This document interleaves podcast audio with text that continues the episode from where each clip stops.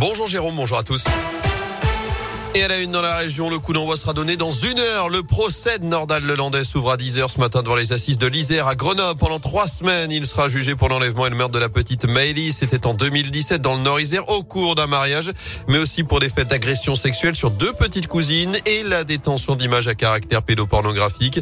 Procès hors norme avec plus de 150 journalistes accrédités, des dizaines de personnes déjà présentes pour assister au procès ce matin et cette banderole vérité et justice pour Maëlys déployée devant le tribunal ce lundi.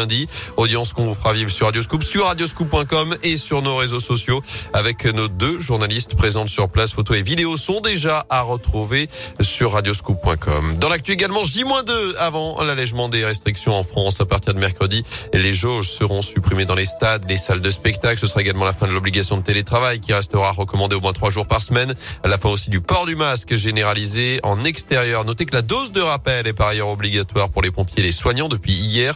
Ceux qui n'ont pas reçu leur injection risquent la suspension sans rémunération. Dans ce contexte, le CHU de saint recherche des volontaires dans le cadre d'une étude sur le Covid. Si vous êtes majeur, encore non vacciné, mais que vous souhaitez l'être prochainement, cela peut vous intéresser et faire avancer la science. Dans le cadre d'une étude régionale appelée Covimunage, 100 personnes sont recherchées.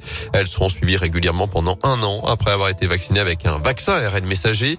Cette étude stéphano-lyonnaise veut étudier la réponse immunitaire au vaccin anti-Covid. Les précisions du professeur Elisabeth Botello-Nevers, chef du service infectiologie au CHU de Saint-Étienne. On va prendre des adultes qui n'ont jamais été vaccinés. Certains auront fait la Covid et d'autres n'auront pas fait la Covid et n'auront pas encore été vaccinés. Et l'idée, c'est de pouvoir les vacciner selon le schéma de recommandation euh, habituel et de pouvoir réaliser après la vaccination un certain nombre de prélèvements sanguins, notamment dans les premières euh, heures 24 euh, et 72 heures après la vaccination, de telle sorte à pouvoir justement comprendre cette réponse immunitaire et puis voir aussi cette réponse immunitaire précoce, comment est-ce qu'elle est associée à la réponse immunitaire un peu plus tardive. Et notez qu'un dédommagement financier prévu pour les volontaires participant à cette étude Covid-Munage. Près de chez nous, soyez patients sur les routes avec ces travaux prévus cette semaine sur les grands axes de la Loire, notamment sur la RN88 avec le chantier de la Trémie de Firmini. Elle sera donc fermée les deux prochaines nuits de 20h30 à 5h30 en direction du Puy. Fermeture dans l'autre sens mercredi et jeudi soir.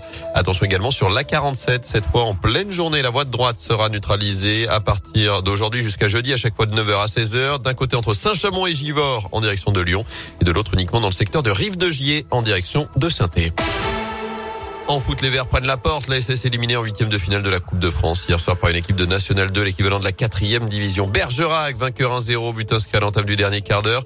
Des Stéphanois qui vont vite devoir réagir. Le retour de l'opération maintien en Ligue 1, c'est dès samedi, réception de Montpellier dans le chaudron. Avec du renfort, Wabi Kazri est rentré de la Coupe d'Afrique des Nations, éliminé avec la Tunisie.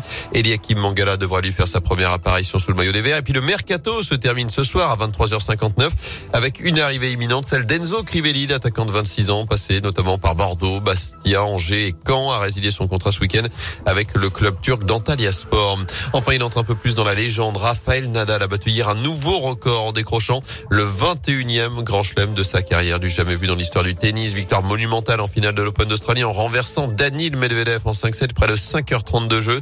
Ses principaux rivaux Novak Djokovic et Roger Federer lui ont même rendu hommage après ce nouvel exploit de l'Espagnol à Melbourne.